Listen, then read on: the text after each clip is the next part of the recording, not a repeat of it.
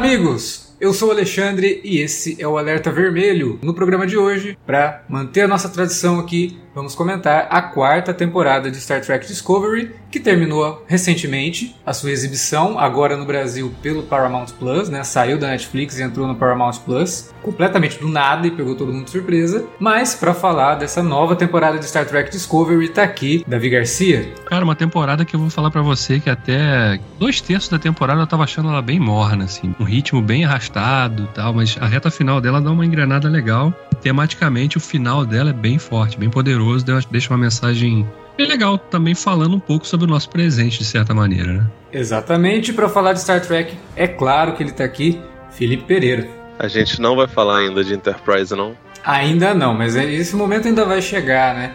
É, não, eu imaginei que a gente ia falar sobre, sobre Enterprise, né? Mas para variar, é capaz de a gente falar de Strange New Worlds, mas não falar de Enterprise, né?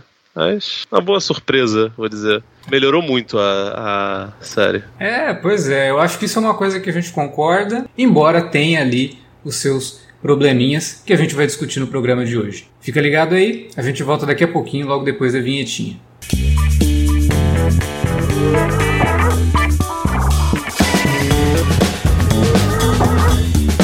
Agora, ficou mais fácil ajudar o Cine Alerta a manter o conteúdo no ar e a produzir mais podcasts. Além do padrim.com.br barra cinealerta, onde você pode escolher um valor e contribuir mensalmente e ainda participar de um grupo secreto no Facebook para ter acesso antecipado aos programas, você também pode nos ajudar toda vez que for comprar aquele livro, filme, quadrinho ou o que mais você estiver precisando. É só entrar em cinealerta.com.br/ofertas e conferir uma lista sempre atualizada das melhores ofertas disponíveis na Amazon e em vários outros sites. Você também pode encontrar produtos relacionados aos temas dos podcasts e o melhor, qualquer compra feita a partir de um link que você abriu no nosso site já garante uma ajuda pra gente. Ajude o Cinealerta a continuar produzindo esse conteúdo que você gosta. padrim.com.br barra Cinealerta ou faça suas compras a partir de cinealerta.com.br barra ofertas. Fique agora com o podcast.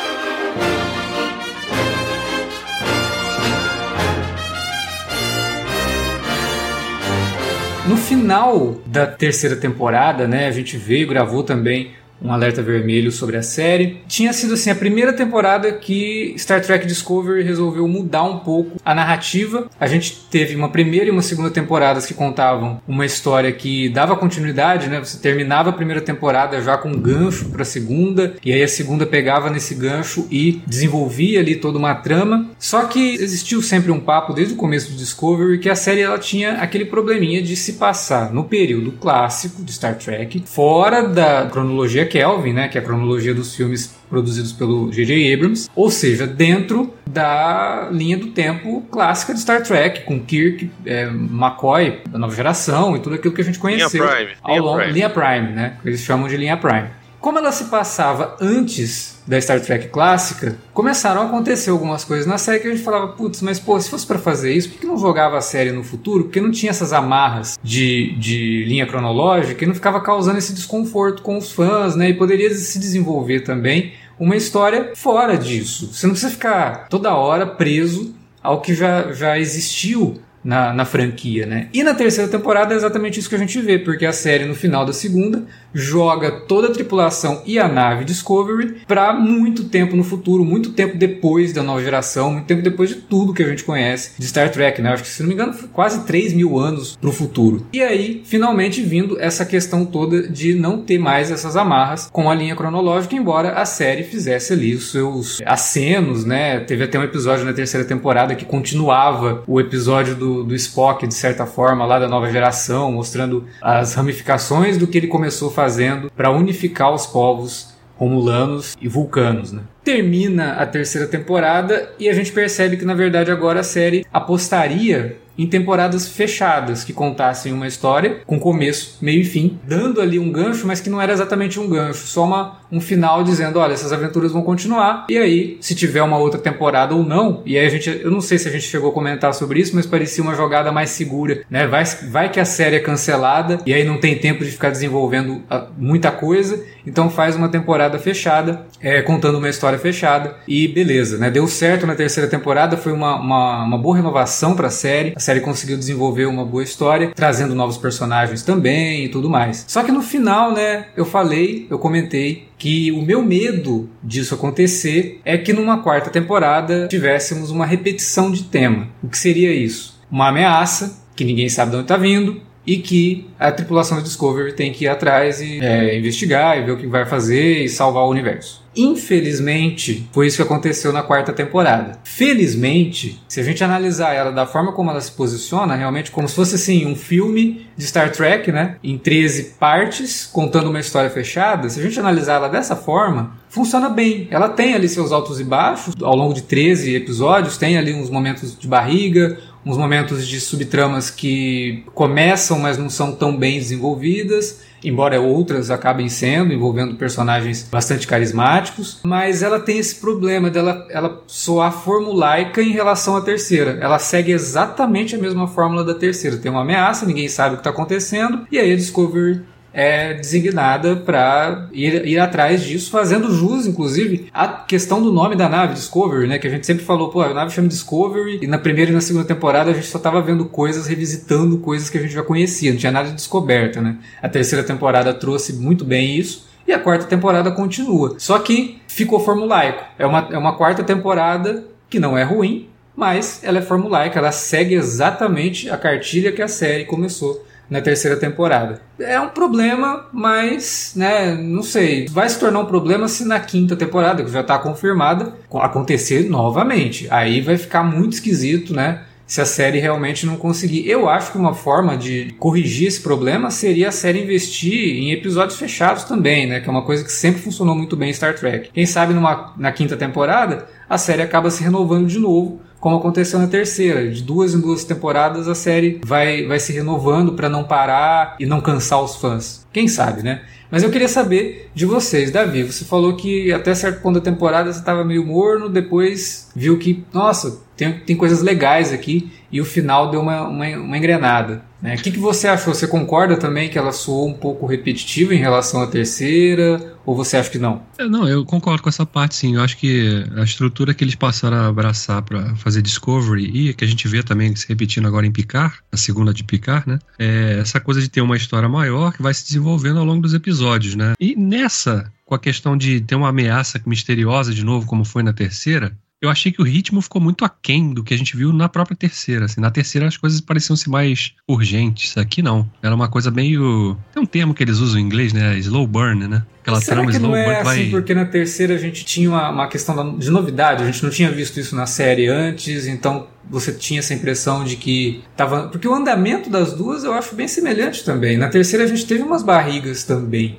no, no, no andar da, sim, da sim, trama, sabe? Sim.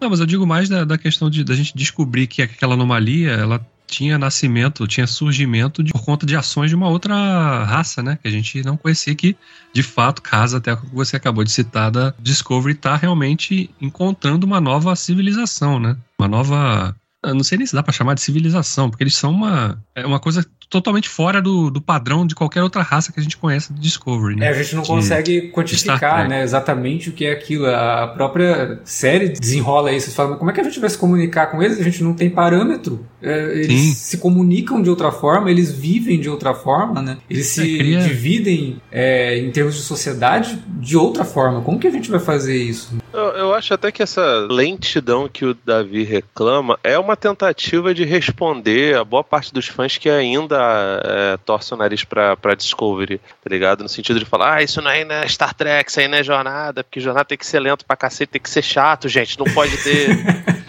não, pode, não pode ter navinha soltando laser assim toda hora. Pô, não, cara, tem que ser uma parada enfadonha. Se eu não, não, se eu não dormir, não é Star Trek. Entendeu? Então, tipo assim, acho que é, que é um pouco disso. Falando de maneira séria mesmo, é, acho que ele tenta emular principalmente ali no começo, condições clássicas do, do, do, do Lorde de jornada, entendeu? Começa a temporada eles tendo contato lá com aqueles, aquela raça maneiríssima de borboletinha, tendo um, um primeiro contato bem agressivo e bélico, né? Aquilo ali me lembrou muito o começo do Star Trek 2, lá o Into Darkness. Sim, eu, eu te falar que eu não gosto muito dos filmes do, do JJ, é, mas esse Darkness momento... é um dos que eu menos gosto, inclusive, mas, cara, me lembrou muito. Todo o lance não, então, do primeiro mas... contato, a própria raça aparece, né? É que esse começo do Into Darkness é muito legal, uma das poucas coisas que na época do JJ tinha a ver de fato com a ideia da, da série clássica e até de, de TNG. Então, assim, é, Discovery acaba conversando com o começo do primeiro, do, do segundo filme do J.J. Abrams e conversa também com todo o lore de Star Trek Voyager, de, de A Nova Geração e até da, da série clássica, né? Que é explorar novos lugares, novas galáxias, novos, uhum. novas civilizações, né? No caso agora com uma, uma federação, nem existe, né? A frota é, tá se reconstruindo, né? Reconstruir a federação, isso é algo também muito legal da série, né?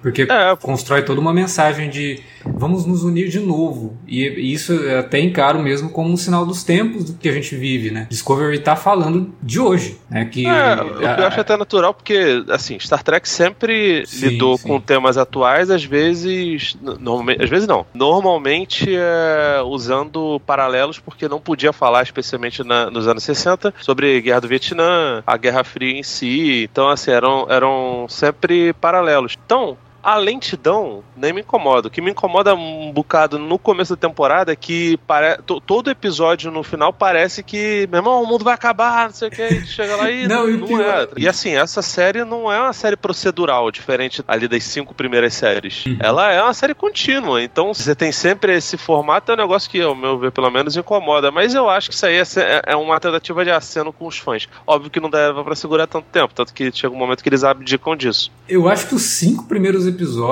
ou quatro primeiros, a impressão, na verdade, é que assim, eles tinham uma coisa para resolver no começo do episódio, aí passa o episódio todo, a hora que chega no final, eles ainda estão com aquela coisa para resolver, eles não resolveram, né? Então o episódio não anda tanto quanto a gente gostaria que andasse. Eu acho que isso se repete realmente umas quatro vezes ao longo da, do comecinho ali da, da temporada. A gente até comentou sobre isso, né, Davi? Teve um episódio lá que eles vão lá para um tipo um cassino, é, um lugar ali que tem apostas e tal, que eu, Particularmente eu achei o episódio legal. Eu achei divertido e tal. Só que, a hora que termina o episódio, você fala, não resolveu é, nada. Ela volta lá e é. eles estão exatamente com a mesma. com o mesmo problema na mão, né? Aí você fala, putz, cara, mas aí é complicado, né? Realmente. O episódio não é ruim. Só que a série não soube lidar muito bem é ele, com o. Ele não conversa né? com ele não conversa é. com o que estava sendo tratado do, do, início, né? É porque ele parece um episódio isolado, né? ele parece um episódio standalone que uhum. precisa se encaixar dentro de uma narrativa contínua. Aí é. ele não sabe para que lado ele vai ele funciona como standalone, mas dentro da narrativa contínua ele falha nesse sentido de não andar com a história, né? Ela termina exatamente com o mesmo dilema que ela estava no começo do episódio. É um, é um episódio, inclusive, que acho que é mais de 45 minutos, ele chega a 50. Né? Uhum. Né?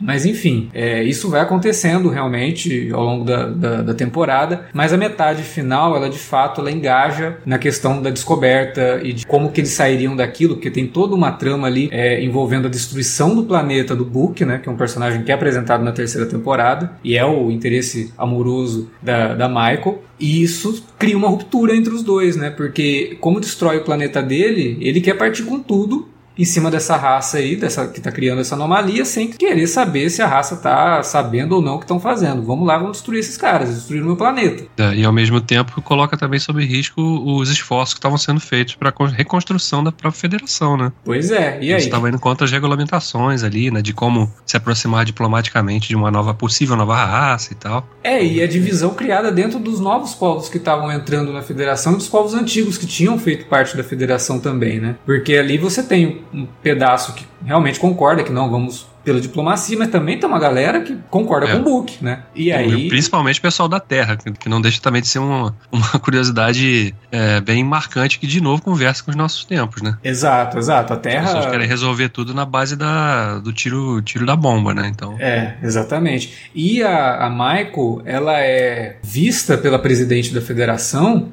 como uma figura realmente que consegue transitar entre os dois mundos. Ela consegue transitar entre a lógica da federação e as regras da federação, ao mesmo tempo que ela também consegue dialogar com a questão de que, olha, se precisar, a gente vai ter que fazer isso, a gente vai ter que atacar e seja o que Deus quiser, né? E a Michael ela fica no meio disso, sendo usada mesmo como um peão pela presidente da federação, mas no bom sentido, porque na verdade o que, o que a presidente está fazendo ali é colocando a Michael para frente, né?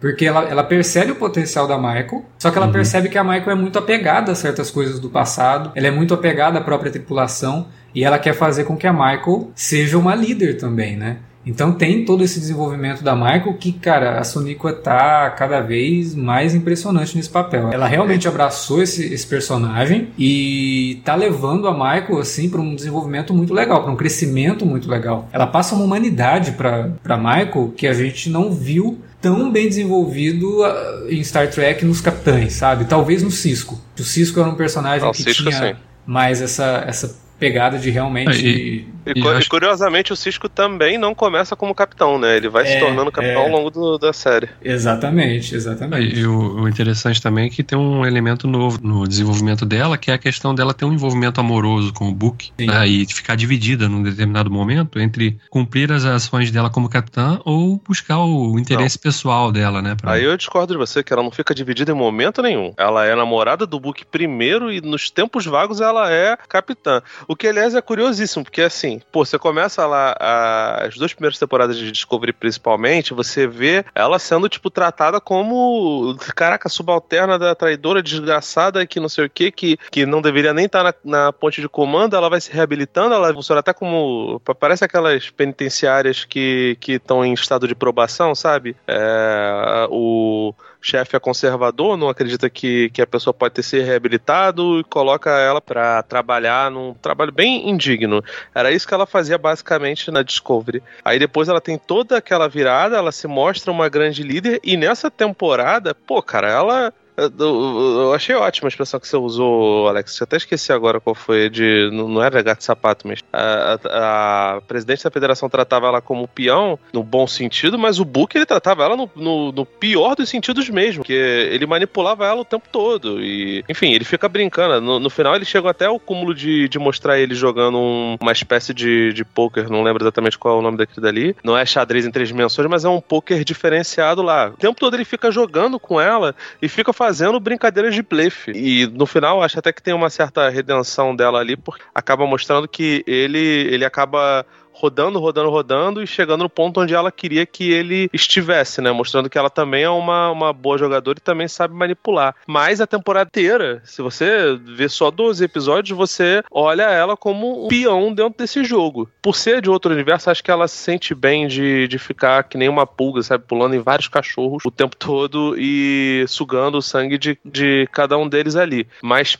Cara, impressionante como ela, apesar de ser uma pessoa numa cadeia de comando super importante, da nave mais importante da frota e da nave que vai democratizar a viagem interespacial para o resto da federação que está tentando se reformar, ao mesmo tempo ela consegue ser manipulada por absolutamente todo mundo, cara todo mundo. Todo mundo enrola ela. É, eu não sei se todo mundo enrola ela, mas ela, ela consegue realmente deixar o lado humano falar mais alto, né? Então quando ela vai atrás do Book, ela não tá, tipo, eu vou atrás do Book, eu não vou matar o Book, né? Ela, tanto que precisam mandar lá aquela personagem, né? das outras temporadas, que agora é chefe de, de segurança lá da, da federação e tal, junto na nave, falar, ó, se precisar é você que vai ter que atacar, porque a gente não confia nela pra fazer isso. E de fato ela titubeia ali na hora. Mas ela passa mas... o comando para outra e fala: Eu não vou conseguir, então você, você faz o que você tiver que fazer. Cara, mas acho que esse aspecto todo que o Felipe citou da Michael, de até funcionar realmente como peão, eu acho que isso contribui pro destaque que a personagem tem. Porque ela fica muito mais humana do que qualquer outro. Né? Ela não tem muito aquela coisa, ela, ela não segue a risca aquela coisa do militarismo, do, da frota, né? Ao mesmo tempo em que ela se permite ser humana pra caramba e frágil em vários momentos também. É, ao mesmo tempo que a criação vulcana também fala mais alto, né? Em determinados é. pontos, que ela precisa realmente usar a lógica para resolver a situação. Uhum. Eu acho que realmente a personagem é muito rica, cara. Ela tem muitas facetas. É, e é muito difícil você trabalhar isso dentro da série, sabe? Ainda bem que tem a Sonico para conseguir Cara. passar isso em, em, nuances de interpretação mesmo, de quem é a Michael. Porque às vezes o roteiro não deixa isso muito claro e acaba passando essa mensagem que o Felipe interpretou, dela realmente ser um, peão ali no meio de todo mundo, não só da própria federação, né? O que mais me impressiona no trabalho da, da Sonico é que, porra, Discovery deve ser gravado. Eu fico sempre imaginando. Discovery, os atores, ó, chegou, vamos, vamos gravar. Chega lá, é uma sala com tudo verde. Não tem nada ali. O cenário deve ter uma cadeira só, talvez, ali. Não, eu acho que tem, E- tem muita coisa da nave ali que é real, assim, cenário mesmo, né? Eu acho que a maior parte de coisa de fundo verde, até eles estão evitando um pouco, assim. Você vê que tem alguns momentos que eles acabam visitando o planeta Canadá, o famoso planeta Canadá. É. E. assim, eu, eu prefiro que seja realmente o planeta Canadá, sabe? Com aquela, É aquela, aquela, vegetação, assim, que a gente já conhece e tal. aquele episódio que a, que a Tilly leva os recrutas lá, claramente era algum lugar no norte do Canadá, né? Sim, total, exatamente. Eu prefiro que seja. né? Eu prefiro que seja um lugar que a Ah, gente cara. já viu em Stargate do que um local totalmente criado por computação gráfica em que ela realmente tenha que ficar na- no fundo verde. Mas tem momentos ali que, de fato, principalmente pro final, quando É, ela no fica ali final, na, na- Quando eles na- chegam no planeta lá e vão conversar É, com, ali- com o ali- Tensi, É só tu ver, se tem, se tem roupa brilhante, é, É, porque é. CGI. O que eu acho fascinante é que ela consegue, mesmo tendo que trabalhar com tantos momentos assim, principalmente no final ali, que exige mais uma carga dramática dela, ela consegue transmitir. A gente, a gente acredita que ela tá naquele lugar conversando com aquela raça alienígena, cara, porque ela Ela é passa uma sinceridade realmente nas palavras, na expressão facial. É muito rico realmente E assim, a gente não pode tirar o, o mérito do resto do elenco também, não, sabe? A galera Não, tá não. ali, o Anthony Rapp é muito bom, o Wilson Cruz é muito bom, o Doug Jones nem se fala, né? O Saru, assim, é um personagem que a gente aprendeu a adorar dentro da série, ele é muito bom, e dessa vez ele tem até um interesse romântico também, né? Com a, É, com com a a presidente lá. da- presidente É, esse, esse, esse interesse romântico aí, não sei se é exatamente o interesse romântico, mas. Cara, eu, eu, eu, eu achei. Eu vejo aquilo ali como uma relação de dois idosos que se conheceram e tal. Não vai rolar muito nada, aventuras muito quentes ali, não. Vai ser só realmente aquela relação de carinho, Ah, respeito, entendi. afeto. Então, então eles podem saber que o, o Davi acha que velhos não podem ter paixão, tá certo. Não, Agora, cara, assim, eu- é fato que, somente ali nos três últimos episódios, tem muito cenário de CGI, mas, cara, eu achei a quantidade de efeitos práticos que eles colocam nessa temporada, pô. tá- Ainda tá é muito bom, né? Ainda Tá é muito considerável, cara. As maquiagens estão sensacionais. Aquele grupinho ali, aquele grupelho que a personagem lá, a ex-Alferes Tilly tem ali, pô, cara, a maquiagem deles tá sensacional. Tipo, Tipo, a nova maquiagem dos Ferengue também ficou bem interessante. Por mais que Pô, apareça cara. pouco, mas tá muito, muito maneiro o Ferengue. Sim, cara, eu, fiquei, eu só fiquei um pouco triste porque tem um, um bicho lá que eu tendo a acreditar que é um andoriano e ele não tá azul, me deixa muito triste.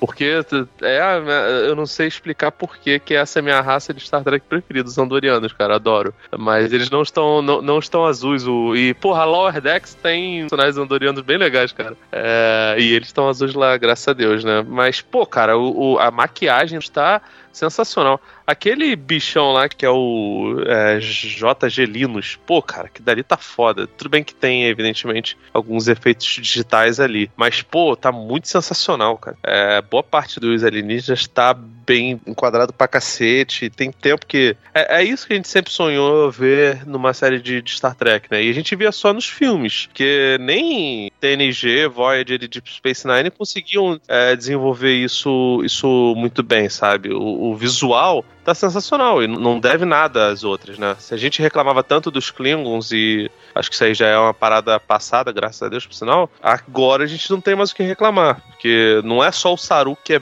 bem feito pra cacete. Não são só os kelpianos ou kelpienses que, que são bem feitos. Todas as outras raças alienígenas que passam ali, você acredita, sabe? Não é só uma orelha de elfo nos romulanos e, e vulcanos, né? É, não, até quando eu comecei a assistir a temporada, eu até comentei com vocês que às vezes Discovery não precisava nem ser tão bem feita, ela é mais bem feita do que ela merecia ser às vezes, sabe? E você fala, cara, mas eles, eles se apegam realmente a um cuidado com, a- com toda a parte estética. É, com os efeitos visuais, com os efeitos práticos, com maquiagem, com o figurino, que tá muito legal o figurino Nossa, dessa, dessa temporada. assim. Esse, esse uniforme novo, graças a Deus, eles descobriram bolsos. Não tá mais parecendo um pijamão, tá lindo, cara. Tá É, lindo, lindo, tá lindo. bem funcional, tem todo aquele corte militar, né? Ele não deixa de ter aquele corte militar, mas tá muito legal, tá, tá, tá, tá bem bacana mesmo. Não, até até a- as medalhinhas de patentes, cara, eu acho sensacional. Eu sou, sou um pouco obcecado com isso, tá ligado? Eu tava vendo uns trailers de, de, de Enterprise Enterprise para poder lembrar como era lá de Discovery. Eu acho muito sensacional, acho muito bonito. É. Agora, eu cheguei a comentar, né, que o elenco de apoio também tá muito bem e essa temporada continua uma coisa que começa na terceira, tardiamente, na minha opinião, que é dar espaço para tripulação, né? Porque na primeira e na segunda temporada era só a Michael, o Saru e quem estava ali em volta dela. O resto da tripulação a gente nem sabia o nome dos personagens. Né? E na terceira e na quarta temporada eles finalmente entenderam que Star Trek ela não é feita de três personagens, né? É, você tem que se importar com os outros também. A gente tinha lá o Anthony Rapp como o, o, o, engenheiro, né, tal, que tinha lá o seu desenvolvimento nas duas primeiras temporadas também, mas agora a gente tem muito mais disso. O Wilson Cruz também está muito bem como médico da, da, da, nave, e nessa temporada eu acho que ele tem uma subtrama que para mim foi a melhor subtrama ali ao longo da série. Eu não sei se a série desenvolveu tão bem como poderia no final, mas eu acho que foi a melhor subtrama porque ela conversa muito com tudo que a gente viveu nos últimos dois anos, né? O tanto de pessoas com problemas de sobrecarga sobrecarga realmente, de não conseguirem mais lidar com tanta coisa acontecendo, né? Com trabalho, com a questão da pandemia, e você ter que cuidar de um monte de coisa e de repente tua cabeça tá a mil, né? Você não fica bem. E o personagem tem um momento que ele fala: Eu não tô bem, é, eu não tô conseguindo mais lidar com tudo isso, e eu preciso de tempo para mim, eu preciso. Eu fico dando conselho para todo mundo, e no fim eu sou o cara que talvez esteja mais precisando de conselho aqui. E eu acho que ele desenvolve isso muito bem. Isso principalmente por conta da interpretação do Wilson Cruz. Ele está muito bem nessa temporada. Eu acho que no finalzinho ali, é, a resolução disso tudo é, é, muito muito água com açúcar. O final da temporada, na verdade, eu acho água com açúcar pra caramba. Teve um momento assim que, para mim, ele desemboca num, num, num, melodrama que eu acho desnecessário dentro do que a série estava construindo, que é todo o lance de nossa, o Book morreu e agora, não sei o que, de repente não, nós salvamos ele aqui porque achamos que ele era importante para vocês. Eu falei, nossa, isso aí ficou ruim, isso não ficou legal não. Mas, enfim, ainda bem que foi só no final. A série não aposta tanto no melodrama ao longo da temporada. E o caso do Doutor com o Stamets, assim, no sentido dos dois precisarem de um tempo, né, e finalmente conseguirem é, conhecer o futuro, né, porque eles só trabalhavam e tal. Eu acho que ficou muito jogadinho numa cena no final lá e, ah, legal, bacana, né, mas a série deu muita atenção pro Dr. Culber e na hora de finalmente, sabe, ter o, o payoff daquilo tudo, eu acho que ficou bobinho, ficou pouco. Sim, uma coisa meio jogadinho. Pra, pra ser sincero, é, caralho, bicho, é foda, porque tem, tem um intervalo entre as temporadas, né? Às vezes é, é grande. É. Eu nem lembrava exatamente como eles acabaram contraindo um relacionamento de novo. Tanto que eu, fico, eu fiquei até em dúvida, porque não tem muitas cenas de beijos deles, né? Eles não, se eles beijam nunca deixaram, né? Eles nunca deixaram de ter o um relacionamento. O problema é que o Colbert tinha morrido, né? Pois é, então, Aí depois tipo ele assim... volta e tem toda essa parte de, deles ainda ficarem assim meio, cara, você morreu, voltou e agora, né? Você deu uma falecida e de repente então. você, você voltou. Mas, cara, eu, eu gosto. Acho o Wilson Cruz e o, e o Rap bons pra cacete.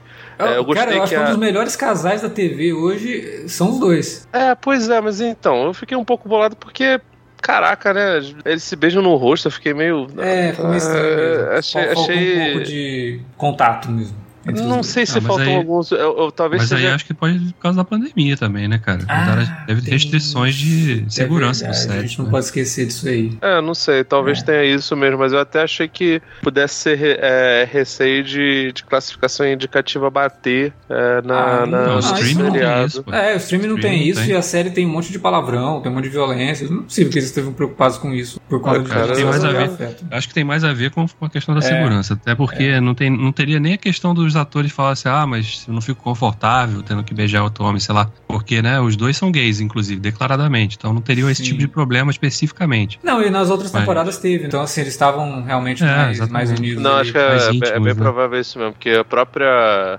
A Michael e o Book também tem uma certa restrição. É. é eles se abraçam, assim, mas nunca chega. Agora, a Vulcano e o Saru já, já tem uma certa intimidade. Aí, aí acabou com todos os argumentos, né? Agora. Mas aí também tem a maquiagem ali do a Saru. Maquiagem, ajuda, é verdade, né? maquiagem impede.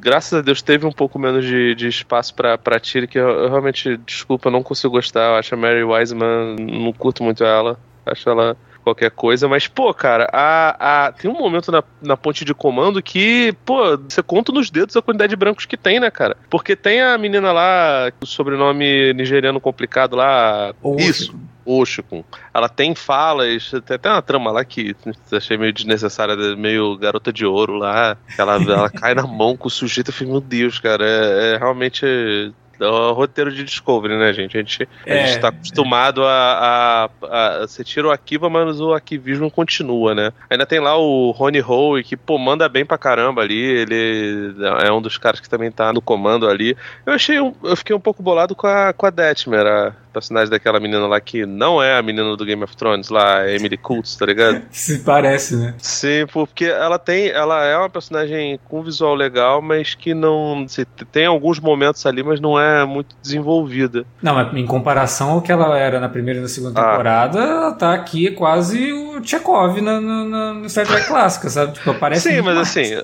a, o lance é que todos esses personagens antes, eles estavam lá só pra ser. Eles e aquela, aquela menina meio ciborgue que, que acho que morreu na, na terceira temporada. Eles estavam lá só pra, pra ser adereço. E aqui eles têm até algum, algum tipo de, de, de desenvolvimento. É, tem, tem falas, um episódio tem, em que um deles, é, exatamente. Tem episódio em que um deles tem um draminha ali que precisa ser resolvido, né? Agora, cara, uma coisa que a gente não pode esquecer de comentar, já que a gente tá falando de elenco, como que o David Cronenberg tá foda em Star Trek, cara. Pois é.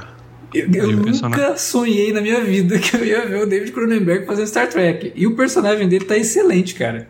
Tem todo o lance lá da inteligência artificial da nave ganhar consciência e ele fazendo aquele momento que lembra um pouco umas coisas da nova geração envolvendo data, né? Vamos julgar então se ela é realmente uma nova consciência, uma nova forma de vida.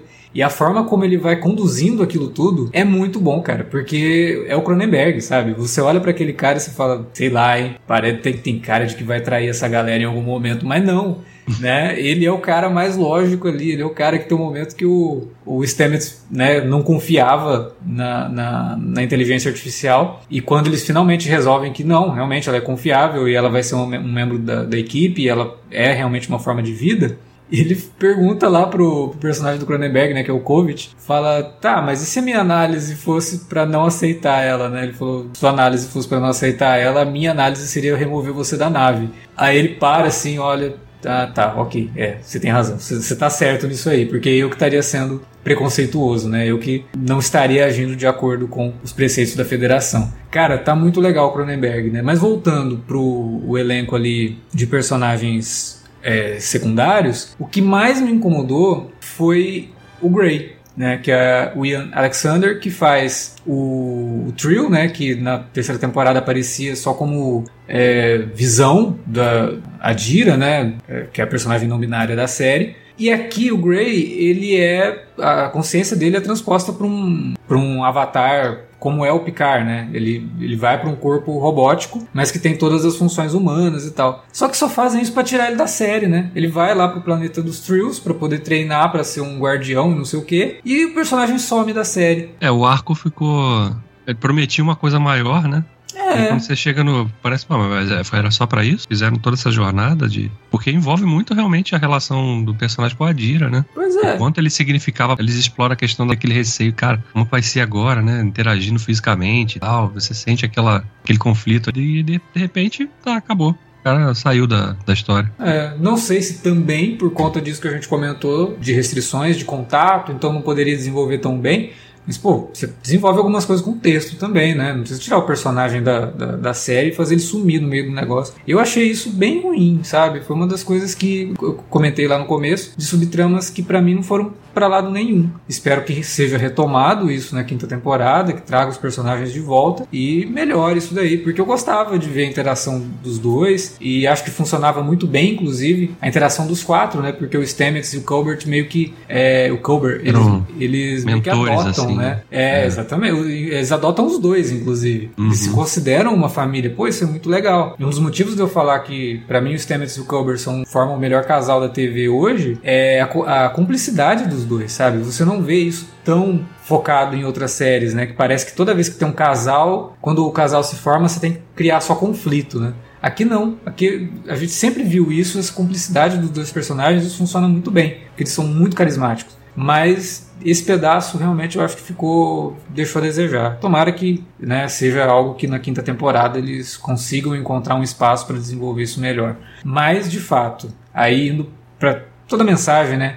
Que a série passa nessa quarta temporada, como o Davi tinha falado, passa realmente algo muito, muito importante, muito atual, que é algo que Star Trek sempre tentou fazer, né? Até nos momentos assim que a gente tinha algo ruim de Star Trek, tipo Star Trek V ou coisas que não se desenvolviam tão bem como Star Trek Enterprise ou até mesmo as duas primeiras temporadas de Discovery, a gente não pode negar que sempre houve uma tentativa ali de colocar temas, colocar discussões que são relevantes para o que está acontecendo no momento que aquilo foi feito. E aqui, de novo, a série manda muito bem nessa escolha do que, que vai comentar, né? A questão da separação, a questão de realmente o que, que a gente tem que fazer para aprender a conviver junto de novo, né?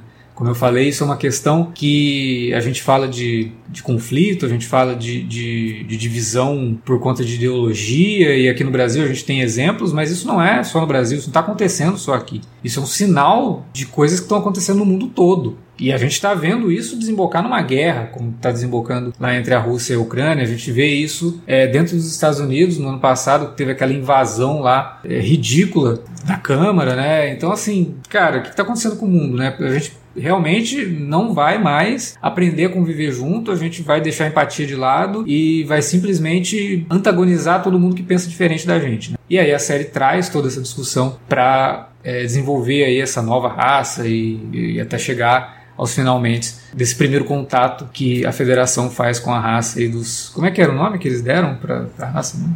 The Tensi, né? Tensi. É, o que eu achei interessante também, além dessa reflexão que ela propõe sobre o nosso momento e tal, sobre a questão do, dos conflitos que separam e, e que as pessoas não conseguem perceber que tem muito mais coisas que, que as aproximam do que as que, que, separam, é a questão da própria, de como a própria raça, essa nova raça se enxerga, né? Uhum. Porque eles usavam a dispositivo, aquela anomalia lá, né? É o DMA, né? Sim, sim. É um dispositivo ali de massa cura, né? É, que era um dispositivo que eles. Era um dispositivo de mineração, né? Que eles precisavam sim. de um determinado material para sobreviver que Sim. esse material só é encontrado em abundância na explosão de planetas. Então eles mandavam esse, lugar, esse troço aí para destruir planetas e... e pegar essa minerar né, esse, esse material. E é interessante porque quando chega no final e eles, os humanos, os humanos e as outras raças da Federação conseguem estabelecer a comunicação com eles, eles falam, você, a gente fica imaginando, eles são vilões, né? Não estão nem aí para nada, né? É. E eles falam, não, peraí, a gente não sabia que a gente não enxergava vocês como uma raça senciente, né? Uma raça que é como você tivesse a nossa sei altura, lá, destruir né? um formigueiro para plantar uma árvore é. ali no lugar. Exatamente. Então tem essa mensagem até de tom ecológico também, né? É, de, é. Que às vezes você está alterando um ecossistema inteiro, construir uma represa, vai gerar energia elétrica para abastecer, sei lá, 10 cidades. Só que você está destruindo um, um ecossistema todo. Você está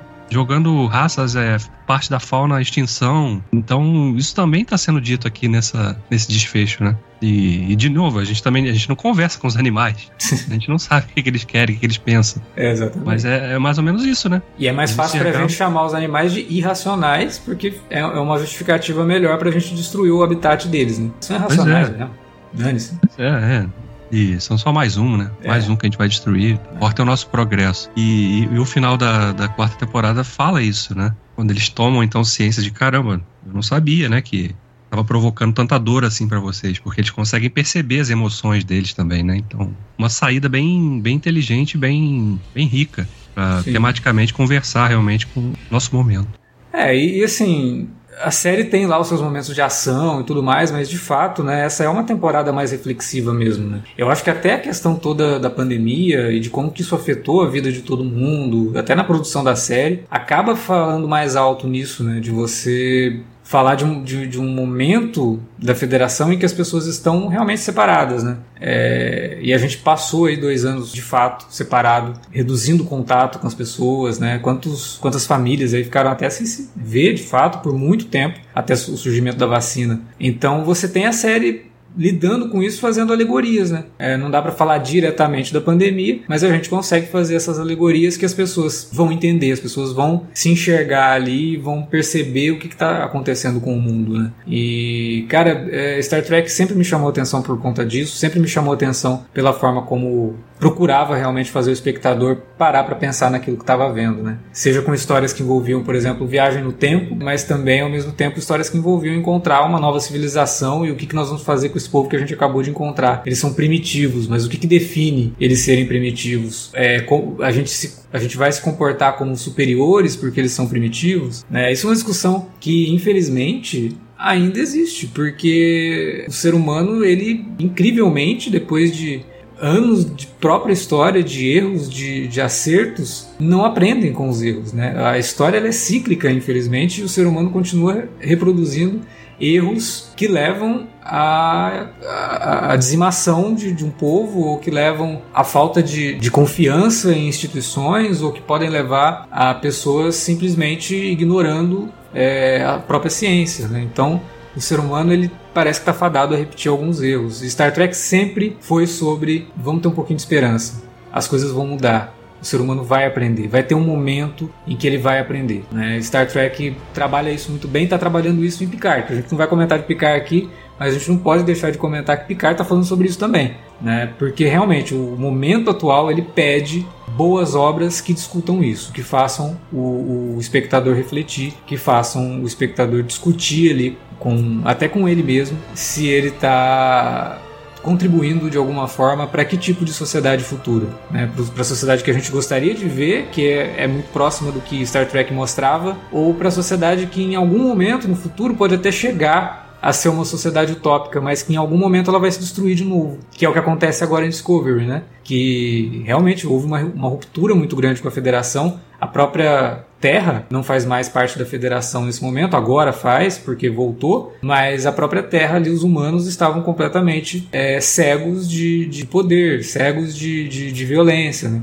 Então, de novo, eu acho que Discovery, nessa, nessa parte, ela, ela mantém muito bem o legado do, do Roddenberry, o, o legado do Star Trek, né? Sei que muitos fãs não gostam, muitos fãs torcem o nariz, mas eu acho que precisam assistir talvez Discovery sem o preconceito, né? E nesse e nisso daí eu acho que, que Discovery pode ser uma série que as pessoas que não gostam ou que assistiram um pouquinho da primeira temporada e não querem dar uma outra chance, eu acho que merece uma outra chance. Eu acho que é uma série que soube crescer, soube aprendeu ali com vários erros que cometeu nas duas primeiras temporadas e tá continua, sabe, tentando encontrar seu espaço dentro de uma nova é, é, mitologia de Star Trek que está sendo construída para o streaming.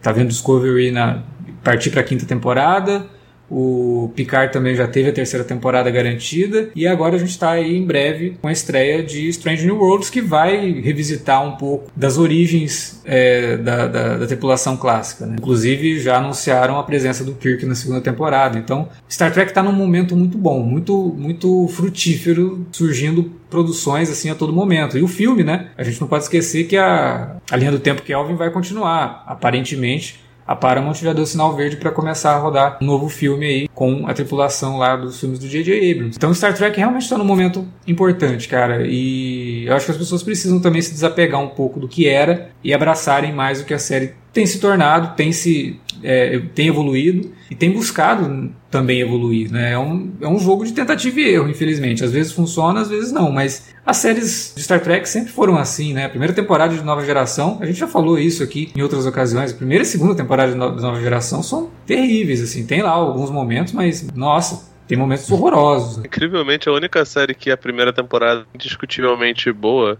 é, foi a série que foi cancelada sem, sem, sem final, que é a série clássica, né?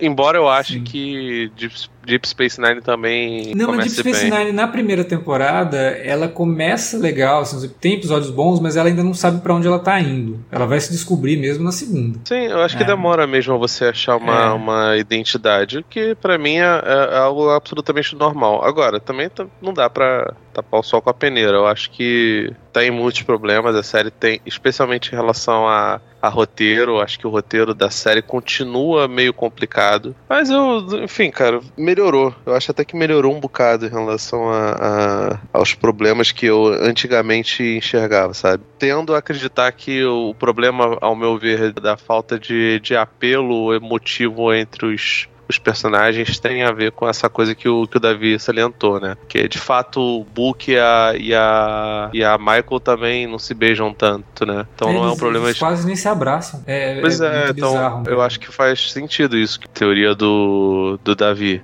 É, eu gosto da forma como eles estão lidando com as com boa parte dos, da- da- das novas raças e de introduzir novas raças e novas dinâmicas. É, eu gosto demais, acho que, que ele é até é, subaproveitado, o personagem do, do Odette Fair. Eu Ah, acho- ele é bom, né, cara? Nossa, Pô, ele, cara, ele é não. muito bom. Esse, acho que esse é um gancho que ficou legal pra próxima temporada, né? Com o estabelecimento da academia, né?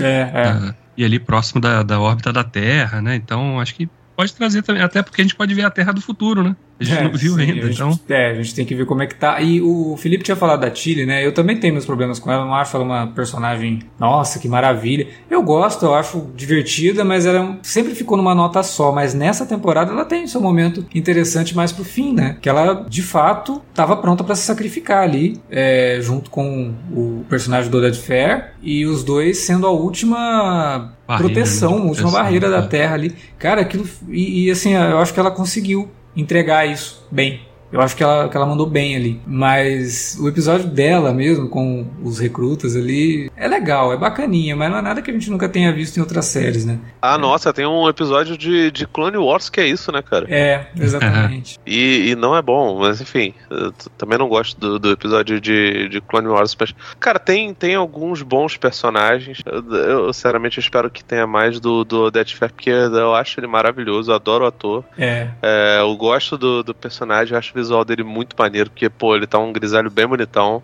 Não, e a roupa dele combina com ele, né? É isso que é, que é mais legal, que ele tá Sim, grisalho, pô. então a roupa é meio cinza e combina com, com ele ali, ele tá sempre combinando. É, ele é. Ele é eu, eu quase não, eu não gosto muito de personagens que só tem uma cor, né? Assim, de monocromático total, mas eu acho sensacional como fica, fica bem nele, né? E ele é muito Mas- cúmplice da Michael, né? Isso que é legal, assim. Que ele, ao mesmo tempo que ele precisa ser o superior a ela, né? Em termos de, de, de rank, né? De, de, de patente. Mas ele é muito cúmplice dela. Ele deixa ela fazer muita coisa. Porque ele sabe que ela Ele resolve. meio que. Ele meio que. Só falta falar pra ela, olha só, eu vou ter que te punir se você fizer isso, mas eu preciso que você faça. Eu acho até que ele já falou algo parecido. Não sei se nessa ou na outra temporada, mas eu acho que ele falou algo assim. É, mudou bastante o, a dinâmica entre os dois, entre os- as temporadas, né? Porque. Assim, é porque também no começo ali ele não confiava nela, né? Ela acabou de viajar Pois 3 mil é. anos no, no tempo. Como é que eu vou confiar nessa pessoa que Acho resolvia que as é. coisas, né?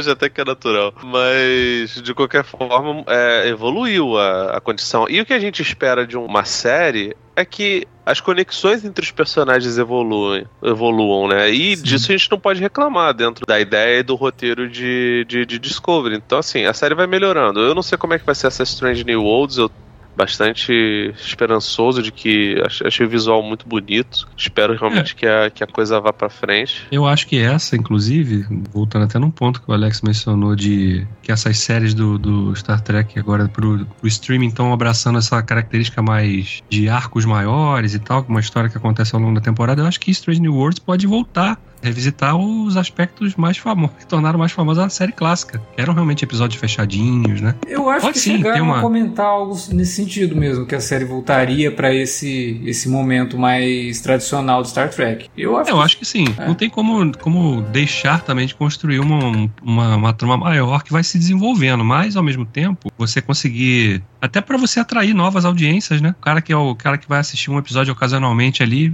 pô, vê o episódio 5. Aí vou, vou agora conhecer, ver os outros e tal, entrar nesse universo. Acho que isso também pode funcionar. Pode ser uma estratégia inteligente. É, pra trazer né, um público novo, realmente. Porque isso é uma coisa que tava faltando em Star Trek, essa renovação de público. É, é meio complicado pra Star Trek renovar, renovar o público, né? Mas a gente falou do elenco, eu não posso esquecer de mencionar a Tig Notaro, cara, porque ela é incrível. E uma pena que a, a Reno apareça tão pouco nessa temporada, mas ela é muito boa. Mesmo aparecendo pouco, a aparição dela é importante e se encaixa bem ali nos momentos finais da série, mas eu acho ela muito divertida. E ela tem uma, uma característica que eu acho muito legal, que é sempre ser muito sarcástica, né? Ela carrega uma- um sincericídio, assim, constante, né? Quando ela tá sequestrada lá na nave do Book lá, depois que eles invadem lá a Discovery e tal, e acabam levando ela de refém. Quer dizer, o, o Book não, né? O Tarka, né? É, E aí ela- o Book chega, olha, vê ela ali, Ah, o que você tá fazendo aqui? Ele, ué, o espertão não percebeu ainda que a gente é refém do Tarka? É.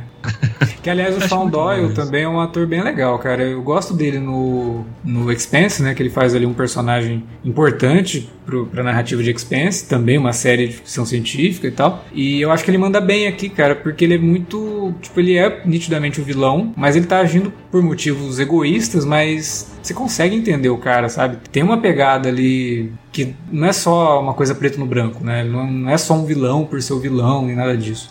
Uhum. E ele tem um momento de redenção depois. Então é, eu gosto ali, gosto da dinâmica dele com o Book também, acho que funciona bem os dois. Em momentos que parece que os dois realmente estão empenhados em fazer a mesma coisa, mas que de repente dá aquela virada e o Book percebe que, não, cara, não é isso, né? Não Essa posso linha compactar não vai cruzar, com né? isso, é, exatamente. Mas ao mesmo tempo ele também não deixa de, de entender o Tark. Né? Eu acho que é um personagem bem complexo também. Então, foi uma boa adição é. nessa temporada aí do, do Sean Doyle. Eu não entendi muito por que, que a personagem da, da Tig Notaro não apareceu, a Jessie Leno não apareceu tanto, no Reno não apareceu tanto nessa temporada. Será que era por conta do, do Arm of the Dead? Ah, ela fez, né, o Arm of the Dead, é verdade. Pode ser, inclusive ela entrou depois, né? Ela, é, ela entrou aparece uma hora no, no, no, Arm of the Dead, que não era pra é, ser cara, ela e tal. Uma, uma pena, porque assim, eu adoro, adoro a atriz, acho o personagem muito maneira e ela realmente teve. Eu, eu até eh, joguei e falei, cara, será que ela. Será que ela, na verdade, ela. Eu não lembrava muito da, da, da terceira temporada, né? Será que ela morreu ou voltou no tempo? Ou aconteceu alguma coisa com ela na, na, na terceira temporada? Mas não, aí de repente nave, ela né? aparece. É, pois é, porque enfim, a Tilly, eles pelo menos dão uma, uma despedida nessa daí. Imagino que na quinta temporada ela deva aparecer bem menos. Mas ela realmente ficou por isso mesmo, né? Só. Enfim, ficou em outras, outros setores. É, ela da- tinha mais coisa, a nave é grande, gente. A nave é grande, precisava dela fazendo manutenção em alguma outra coisa. Então no, então no futuro, né? Eles são engenheiros, imagina a quantidade de tecnologia que eles tiveram que aprender em pouco tempo, assim, de novo. Ah, então, eu não sei, vocês não estão vendo Lower Decks, né? O Lower Decks ele é uma série que é muito doida porque ela se passa com personagens de baixa patente. E aí Uhum. mostra o alojamento deles, eles dormem tipo em camas parecidas com, com, com as camas onde o perso os personagens do Planeta dos Macacos do Charlton Heston dormem, tá ligado? São, são baias muito pequenas. Então, assim,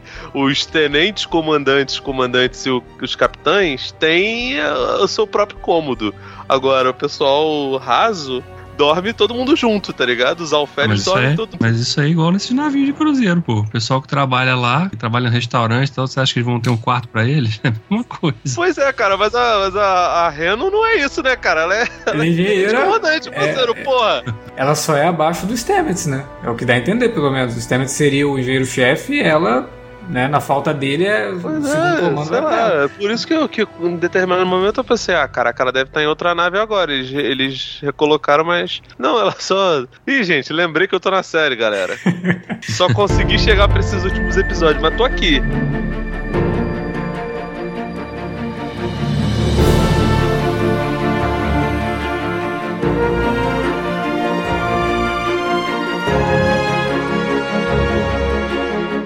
Bom, era isso que a gente tinha pra discutir aí sobre a quarta temporada de Star Trek Discovery. Vamos esperar que a quinta fuja um pouco da fórmula, né? E não se repita tanto como a quarta repetiu um pouco do que a gente viu na terceira, mas que ao mesmo tempo continue com o bom desenvolvimento que a gente tem visto desses personagens que a gente tem aprendido cada vez mais gostar, né?